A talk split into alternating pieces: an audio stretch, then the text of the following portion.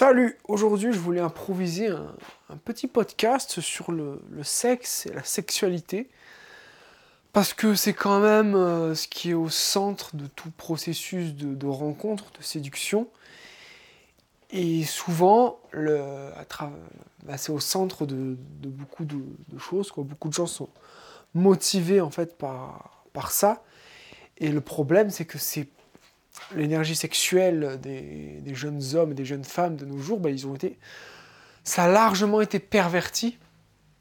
Et euh, je dis pas ça parce que je suis un enfant de cœur ou, je dis qu'il faut prôner la, chasteté tout le temps. Mais il y a eu, à travers cette espèce de sexualité débridée, qui a commencé, à, je sais pas trop est-ce que ça a recommencé, mais vers les années, euh, dans l'après-guerre, je pense. Les années 70, 80, avec ouais, tous les mouvements, tu vois, mai 68. Euh, après, voilà, les débauches sexuelles, ça existait bien avant. Hein. C'est juste qu'avant, c'était, c'était caché, c'était un peu interdit par les mœurs. Et puis, il y a eu un moment, tout un mouvement, tu vois, qui est symbolique de mai 68, de libération sexuelle, le fameux sexe, drogue, rock'n'roll. Et il y en a beaucoup qui se sont fait avoir. Et, ce qui est drôle, c'est que c'est précisément pendant cette période-là, par exemple, que des virus comme le sida sont apparus. Alors qu'avant, euh, ça n'existait pas. Donc d'où vient le sida? Euh, Souvent, euh, les, maladies, de manière générale, elles se présentent pour rééquilibrer une énergie, c'est-à-dire euh, quand il y a une distorsion, a quelque chose qui ne va pas dans ton corps, bah, c'est là que la maladie se présente, tu vois, c'est comme un signal d'alarme pour te dire Hey, réveille-toi, tu n'es pas dans ton alignement énergétique. Et bah, voilà, avec la sexualité débauchée euh, et toutes ces, débauches-là, où euh, beaucoup faisaient des entraves, faisaient des, comment des entorses par rapport à leur hygiène de vie, bah forcément, c'est parti en sucette, quoi. sans, faire de mauvais jeu de mots. Et on est encore héritier de cette période-là. En plus, avec Internet, maintenant on a des films porno à, outrance. Tu vois, tu à un clic d'avoir une image pornographique. Ou alors, là où à l'époque, bah, il fallait euh, regarder, euh, prendre des magazines un peu de, filles en lingerie. C'était déjà un truc incroyable. Bah forcément, euh, tu as des gens de plus en plus jeunes qui ont accès à ce genre de contenu. Et c'est ce qui aujourd'hui en fait fait ton éducation sexuelle, c'est pas euh, le professeur de SVT avec sa, son, sa bite en plastique ou en plâtre, tu sais, il t'apprend à mettre un préservatif sur un pénis en plâtre. J'ai connu ça pendant, ma scolarité. Euh, enfin voilà, c'est naïf de croire que c'est ces institutions-là qui, qui font l'éducation sexuelle des plus jeunes. En vérité, ce qui fait l'éducation sexuelle des plus jeunes, c'est bah, toute l'industrie du porno. Hein. C'est Marc Dorcel, c'est tout, ce qui se cache derrière, en fait. Et comme l'énergie sexuelle, c'est l'énergie la, plus puissante du monde, bah, ces gens-là, ils possèdent euh, les gens, tout simplement. Ils possèdent leur âme, leur temps, leur esprit et leur énergie surtout. Parce que comme quand les hommes sont addicts, quand tu deviens addict en fait au porno et que tu éjacules devant du porno, bah tu te vis littéralement de ton énergie et tu es complètement contrôlé. Ça fout en l'air ta virilité euh, parce que tu as moins d'énergie, moins de testostérone, moins de volonté.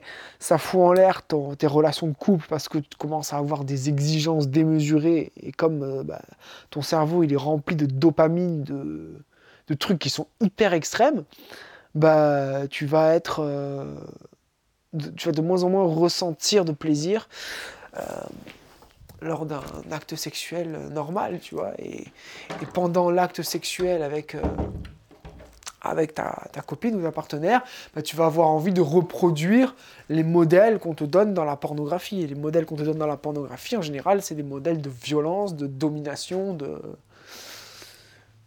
Et ça devient normal, en fait. Et c'est ça qui est dangereux. C'est-à-dire, on, devient schizophrène. C'est-à-dire, d'un côté, tu as des, mouvements un peu féministes extrêmes qui vont faire culpabiliser l'homme d'avoir des désirs sexuels. Donc, c'est pas bien, faut être gentil avec les filles, il faut leur offrir des, bouquets euh, de fleurs, des, chocolats, et il faut être leur animal de compagnie presque. Et du coup, bah, la plupart des hommes, pour obtenir les faveurs des femmes, ils vont se plier à ça, sauf que ça marche pas du tout. Ils, finissent souvent dans la friend zone.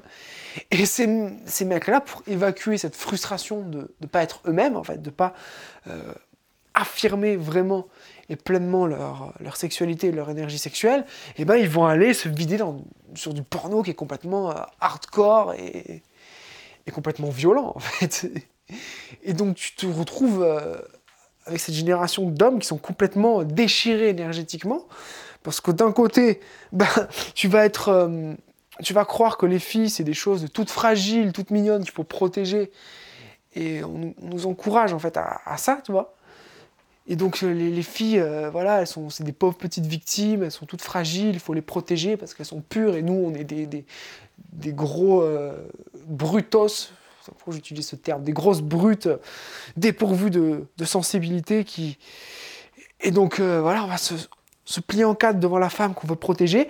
Et après, le soir, on va aller sur du, porno hyper violent, euh, hyper malsain, tu vois. Et donc, euh, on va avoir un rapport encore plus malsain avec la sexualité parce que d'un côté, on se défoule, tu vois, sur du porno violent. Et du coup, quand on a un petit peu de désir sexuel bah, par rapport aux filles qu'on rencontre dans la vie de tous les jours, bah, on va complètement culpabiliser d'avoir ces désirs sexuels parce qu'on a associé en fait la sexualité à ces trucs violents. Donc tu dis mais jamais de la vie en fait, je, veux faire des choses violentes avec cette petite chose fragile, tu vois. Et les filles jouent de ça, elles jouent à être des, des petites choses fragiles déjà. Et alors que bah voilà, elles sont beaucoup, beaucoup de filles qui sont dans, dans la manipulation et d'autre part, bah, comme les, mecs ils voient ces, trucs-là sur du porno, cette violence, ils commencent à associer cette violence à quelque chose de normal en fait. Et au final, les insultes au lit, c'est devenu un truc courant dans les mœurs des gens. Donc euh, on parle de faire l'amour et après tu insultes ton partenaire. Déjà, il y a un truc qui est bizarre, il y a un truc qui cloche. Mais pour les gens, c'est normal parce qu'ils se posent pas plus de questions que ça et et, du coup, voilà, les femmes, bah, elles absorbent cette énergie euh, négative. Il y a beaucoup de croyances limitantes, enfin, de croyances dans la communauté de séduction. Tu vois, euh, ouais, j'entends circuler des trucs du genre, ouais, le fantasme des filles, c'est de se faire violer. Euh, tu vois, il y a des, des trucs un peu assez dangereux quand même. Où les filles, elles aiment ça, se faire maltraiter. Enfin, on a ce genre de trucs. Et il y a certaines, pour certaines filles, le pire, c'est que c'est vrai, tu vois elles vont avoir des comportements où elles vont aller chercher justement l'homme qui les maltraite et elles vont être attirées par l'homme qui les maltraite. J'en ai déjà parlé en plus de bah, l'exemple de Jenny dans Forrest Gump où bah, son père l'a maltraitée et donc inconsciemment elle va attirer que des hommes qui, qui la maltraitent. Et, et Forrest Gump, bah, il termine jusqu'au bout dans la friend zone, jusqu'au moment où elle craque, elle accepte de coucher avec lui. Mais Forrest Gump termine dans la, friend zone parce qu'il est, est gentil et donc elle, en fait, elle a le sentiment de ne pas mériter cette gentillesse, tu vois. Il y a tout un... Bah tout un truc comme ça qui est complètement tordu et, et antinaturel.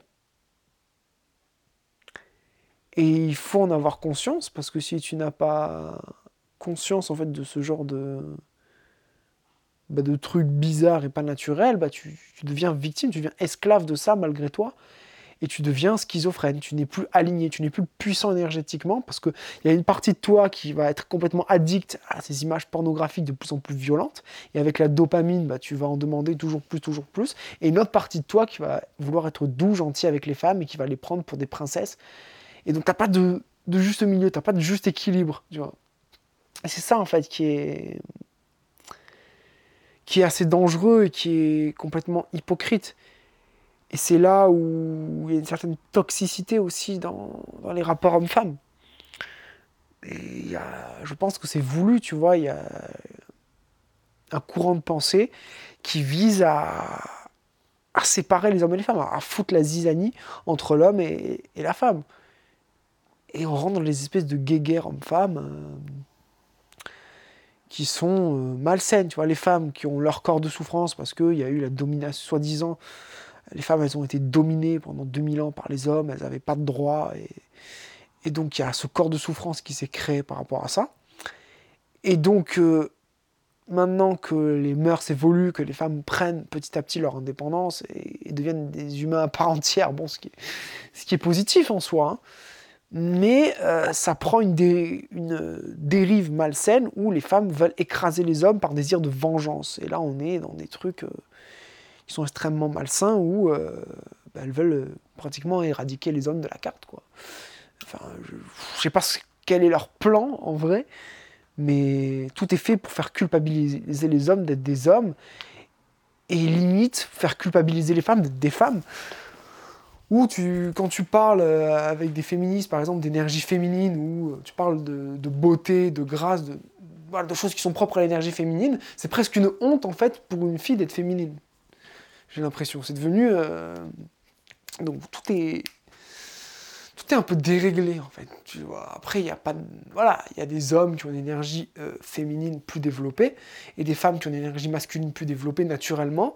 Mais ce qui se passe, c'est que c'est devenu presque une hype en fait. Euh, ce fait d'être plus efféminé quand tu es un garçon et, et d'être plus masculine quand tu es une fille. Et après, j'ai pas forcément d'avis là-dessus. Moi, personnellement, je me sens je me reconnais pas dans tous les trucs masculins, parce que je suis une entité, en fait, euh, qui a mon, âme, on pourra appeler ça comme ça, en fait. L'énergie dans laquelle je, vibre, elle est composée d'énergie de masculin et de féminin. Il y a les deux qui travaillent ensemble. Et je pense que j'ai du féminin qui est plus développé que la moyenne des hommes. Mais c'est pas grave, parce que quand tu es équilibré, heureux avec ça, c'est cool. Mais ce qu'on voit, en fait, dans, dans la société, c'est des gens qui sont mal dans leur peau, tu vois. Par exemple, tout ce qui est transsexuel. Moi, tu vois, par exemple, j'ai jamais croisé un transsexuel bien dans sa peau. Alors peut-être que ça existe, hein, mais j'en ai jamais croisé. Il y a un mal-être qui est profond et qui est accentué sûrement encore plus par le regard des autres, qui est lié au corps de souffrance. Euh, tu vois, les... quand tu prends les... ceux qui se revendiquent, tu vois, LGBT, qui ressentent le besoin de crier leur sexualité sur tous les toits, alors que c'est censé être quelque chose de privé, il y a un problème, tu vois. Quand tu es fier d'être quitté que tu es bien dans ta peau, tu pas obligé de revendiquer ton identité en la criant sur tous les toits. Et c'est ça qui est un peu... C'est une dérive, en fait. Tu veux imposer, en fait, qui tu es à tout le monde. Mais en faisant ça, le problème, c'est que tu alimentes encore plus l'homophobie, tu tu alimentes ce que à la base tu dénonçais, c'est-à-dire l'intolérance. Quand tu es, euh, quand tu luttes contre, tu vois, typiquement balance ton porc, ben c'est un mouvement qui qui part en fait d'une cause légitime, donc tu peux pas le remettre.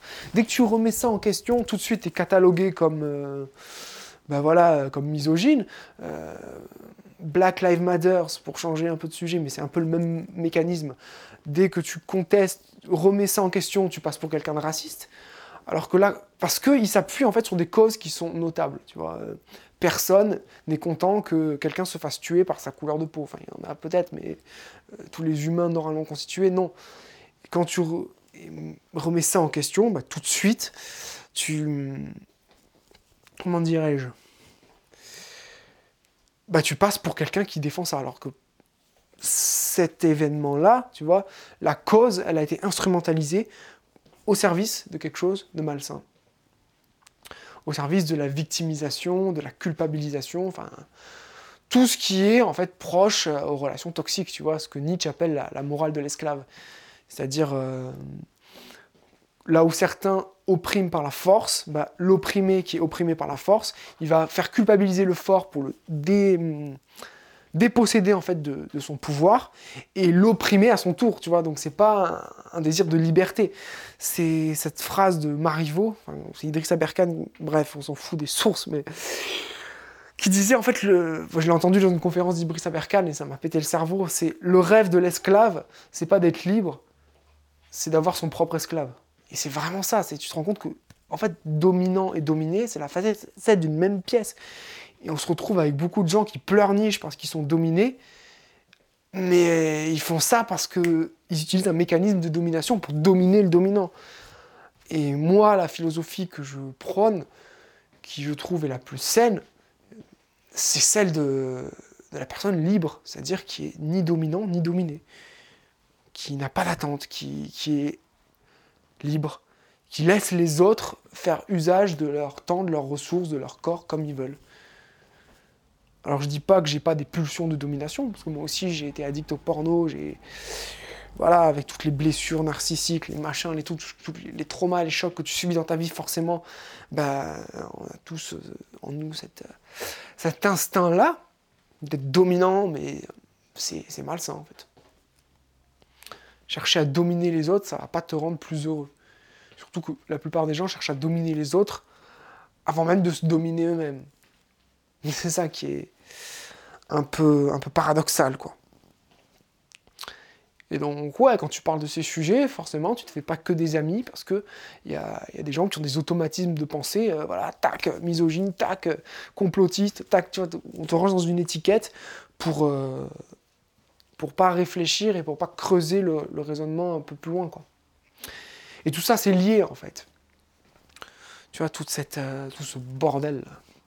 Et c'est peut-être pour ça que nous, tu vois, euh, sur ton cas, si tu m'écoutes, on, a été obligés euh, bah, de s'intéresser à la séduction, de, rejoindre à l'époque la communauté des séducteurs, euh, parce qu'on était un peu perdus face à ce monde. enfin, beaucoup disent ça, tu vois, que c'est le monde qui se féminise, qui, qui, fait que nous, les hommes, on est un peu paumés, on est un peu perdus. Hum, après, pas forcément. C'est juste. et que, bah, non, c'est juste que ce mouvement-là, en fait, il nous fait culpabiliser d'être des hommes. Donc, euh, comme. Euh, en fait, dès qu'on se connecte à notre masculin et notre énergie masculine, tout de suite, ça va être associé euh, au gros connard qui va tromper la fille, qui va être macho. Alors qu'il y a quand même d'autres modèles, tu vois. Tu, peux être masculin sans forcément être macho, sans forcément. Parce que ça, c'est le masculin qui a des insécurités. Et c'est vrai que dans le masculin, on a beaucoup ce côté protecteur, tu vois, où, envie de où tu protèges, euh, entre guillemets, les plus faibles, dans le sens où la fille est plus faible physiquement, mais pas mentalement. C'est pour ça qu'on dit que les filles, en général, elles sont plus fourbes, parce qu'elles ont développé ça à travers les, âges. Parce que l'homme avait la force physique et il voulait dominer la femme par la force physique. Alors la femme, elle était bien obligée de développer des, subterfuges pour, euh, bah pour, euh, pour survivre en fait. Donc euh, voilà, c'est l'évolution qui est comme ça. Mais maintenant, euh, l'idée, c'est de repérer un comportement qui est toxique, qui est malsain, de nettoyer en nous ce qu'il y a de malsain, parce que ce qu'on voit chez les autres, on l'a aussi chez nous. Et pour devenir libre, pour se libérer complètement de, son corps de souffrance et, et d'aller vers les femmes en toute légèreté. Et, celles qui ont un corps de souffrance dense, elles s'éloigneront de nous euh, instantanément, tu vois. Et, mais pour ça, on a besoin de, s'assainir pour attirer à notre tour une, personne qui est saine, au final. Et la sexualité actuelle ne nous le permet pas. C'est une sexualité qui dévirilise l'homme en le vidant de son énergie vitale à travers l'éjaculation. C'est une euh, l'énergie qui prône la violence, la domination, qui prône tout ça. Et, et le sexe, c'est tabou. Mais le problème, c'est qu'en rendant la sexualité tabou, ben on donne, euh, on laisse à l'industrie du porno le, le monopole de l'éducation sexuelle. Et c'est pour ça que dans les, les couples, c'est pas très. En général, ça peut mal se terminer. C'est voilà, quand je regarde les relations de couple autour de moi, ou la plupart des gens, c'est pas, pas ouf, tu vois. Et on se retrouve avec euh, bah, des trucs qui sont, qui sont déréglés. Et tout ça pour dire que sexe, drogue, rock'n'roll, c'était un, un soi-disant vecteur de liberté. Et, en fait, que dalle, c'était pas du tout. Euh, ça nous a, ça a emprisonné les gens plus qu'autre chose. Et moi, je suis né au début des années 90, donc on a été un, peu là-dedans. Et tout le monde connaissait un peu ça, et, on était à fond sur la liberté. Mais voilà, on s'est fait douiller. Il y a de plus en plus de mères célibataires. La structure familiale est complètement euh, défoncé parce que bah, les gens, ils ont. Bah, les gens divorcent plus du coup parce qu'ils ont le choix. Alors je dis pas que c'est une mauvaise chose, mais comme ils sa- savent pas trop ce qu'ils veulent, ça crée des gens qui sont un peu paumés, tu vois. Qui, ok, ils vont de partenaire en partenaire, mais ils divorcent dès qu'il y a un truc qui va pas.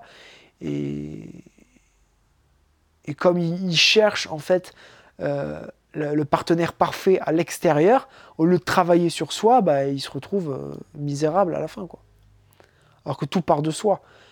Et en fait, quand tu travailles sur toi, enfin, j'aime pas ce mot-là, putain, faut que je le change.